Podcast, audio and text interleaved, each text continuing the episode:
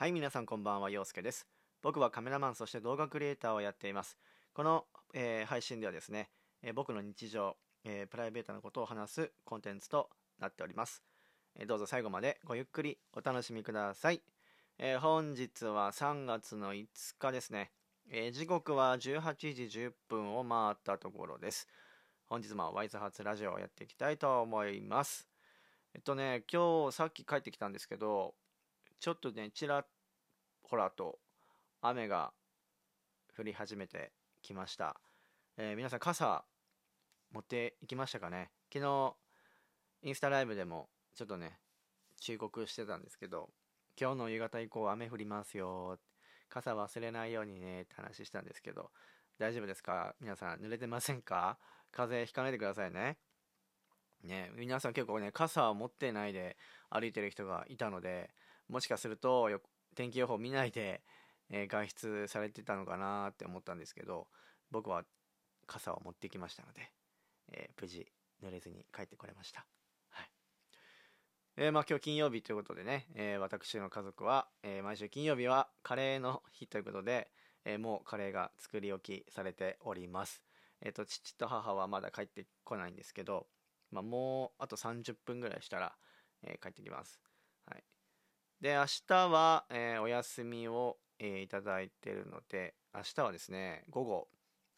えー、良太郎くんと、え翔太郎くんと、あと、インスタライブはね、よく、えーご覧になられてる方はご存知かと思うんですけど、えー、ナナナチさんが明日はですね、えーゲストで 来ていただきます。はい。えっ、と、もともとその明日、その企画として、えっ、と、ホワイトデーの開始を、まあ、うちの母にね、買おうかなということで、えー企画してて、で、それをね、みんなで撮影しようということで、明日ね、午後から、えー表参道の方に行ってきたいと思います。どんな映像を撮るかとかね、えーちょっと全然まだ考えてないんですけど、まあね、ちょっとランチしながら、ちょっとミーティングしたりとかね、しようかなとか思ってるので、えー午後からね、えー行ってきたいと思います。まあ、天気は多分大丈夫だと思うんだけれども、まあね、あったかくなればな、あったかくなるんかな。なんか気温は結構上がるっていう感じだったんですけど、なんかね、このぐらいの時期ってこう、どういう服装していけばいいかがわかんないんで、そう、なんかこう、着て、着込んでいけば着込んだ日だけこうなんだろう、そう、あったかくなってね、脱が、脱いで結局荷物増えたりとか、で、薄着で行ったら薄着で行ったり寒くなったりとか。か、そういうのがあるので、その辺のね、こう微調整が結構難しいんですけど、明日は多分、あったかいかな。まあ、あったかくなればいいなと、えー思っています。はい。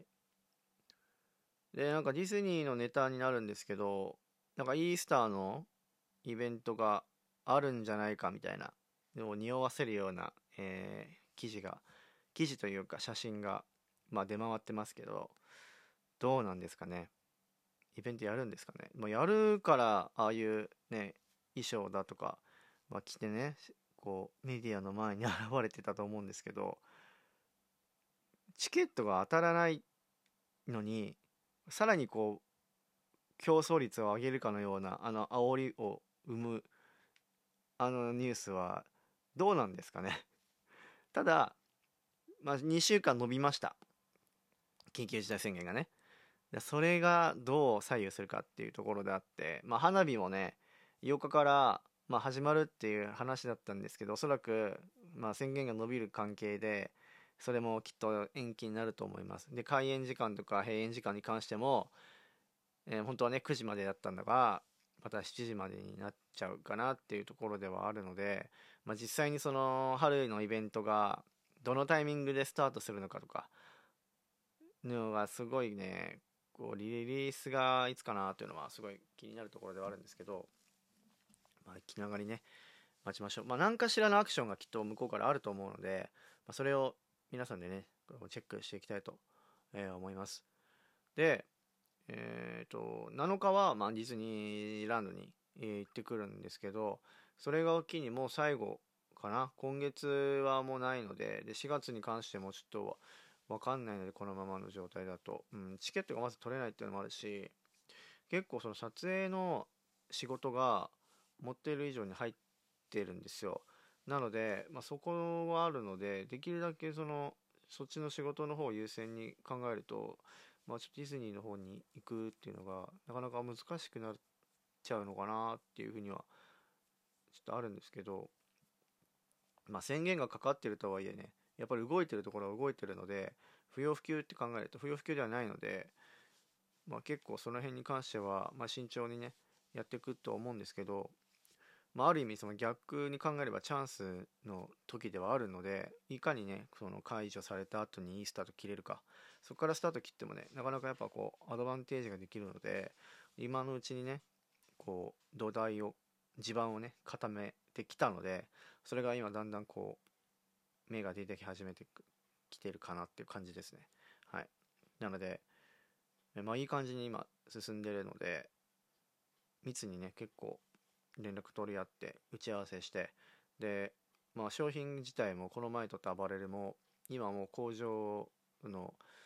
まあ、その工場出荷するまでのその撮影とか動画の撮影とかも来てるんですけどちょっと僕のタイミングが合わないので、えー、そこの辺のねリス,、えー、リスケジュールとかもう今話し合ってるところでございます。はい。楽しみにしてください。リリースになったら、えー、発表しますので、えー、ぜひね皆さんチェックしてください。はい。そらくんがさっきご飯あげたんですけどね、うん、今日雨降ってるんで散歩に行けないんですよ。そう。ただね、今日はね、比較的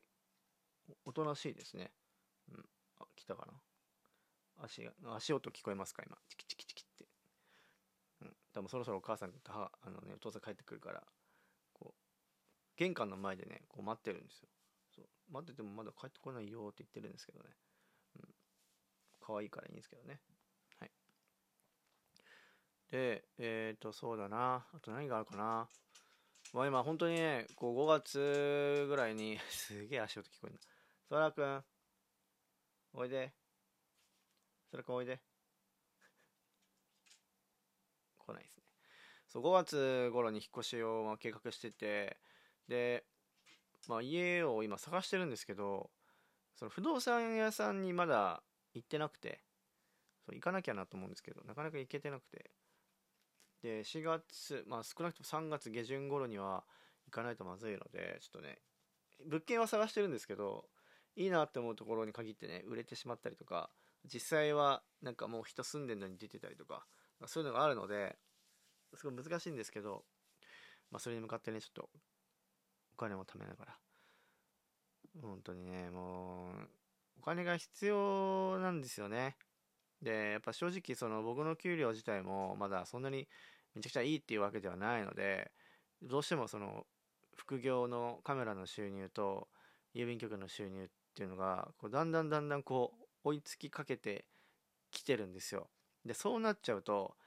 やっぱその稼働時間っていうのがやっぱ郵便局に比べるとカメラの方がやっぱその時間的には少ない時間でかつまあお給料としてはまあお金がね手に入るのでそうなってくるとねもう本当に考えざるを得なくなってくる状況には来てるんですよね。うん、でやっぱ郵便局のその社員の中にも僕も一応正社員なんですけどその正社員の中にもねこう 2, 2パターンあってでちょっと郵便局の話しちゃうんですけど一般職っていうのと地域機関職っていうのがあって地域機関職っていうのと一般職何が違うかというと大まかに言うと一般職っていうのは要はその出世コースではなく、まあ、平社員のまま。ただ、えーと、転居を伴う移動とかっていうのがありません。っていうのが一般職。で地域機関職っていうのは、えーと、引っ越しを伴う転勤はある。そして、えー、まあ出世できる、まあ、部長課長その辺り、まあ、主任とかねその辺に行く行きたい方はその、えー、地域機関職という職にね、えー、ならないといけないっていう。ただえー、とその転勤とかはありますよっていうのが、えー、地域機関職なんですけど僕は今一般職なんですよ。なので一般職なのでその給料自体はやっぱ地域機関職に比べると少ないんですよ。少ないんですよ。でやっぱりその正社員の中でのその何て言うんですか比率的にはやっぱ一般職の方が多くてで地域機関職になるためにはまあその2年間2年間その評価を、えー、S ランクというものがあってその S ランクっていうのを、えー、2回取らないとそのまず地域機関職になるための試験を受ける資格がもらえないんですよ。で一応僕今1回目は去年 S ランクを取ったので今回の評価で S ランクを取れればまあ地域機関職になるための試験は受けれるんですけど受けれるだけで必ず受かるわけじゃないんですよ。そう。どんどんどんどんその1年越しに1年越しにってなっていくと結構やっぱいるのが地域機関職になるための試験を受ける資格は手に入れてもそれに一切受からずそのままずるずるずるずるその年を重ねていくみたいな人が結構いるみたいなんですね。でそれをやっちゃうと結局34年って棒に振ってしまうともったいないじゃないですか。だから僕としてはですね一応決めてるのが、まあ、今回 S ランクを取りました。で取ってでこの後に地域機関職のテストを受けてこれで受からなければ、えー、僕は郵便局を辞めますと、えー、はっきり、えー、もう決めてます。決めてますもう,、うん、もうこれ以上はもう本当に時間がかけられないので本当はね去年もう S ランクを取れるはずだったんですけど、えー評価的にもねで、まあ、上の方がねちょっとミスを犯してですね、え僕の評価が下がってしまって、えちょっと1年棒に振ってしまってるんですよ。そう。なのでもうここで本当に決めないといけないっていうのもありますしそもそももう郵便局自体をどうするかっていうところもあるんですよ。だから僕の中では結構そのカメラマン今後はやっぱフリーランスとして一本でやっていきたいっていう思いはやっぱ強くあるのでその後々ねじゃあ郵便局もずっと続けるかって言われたらそういうわけじゃなくて、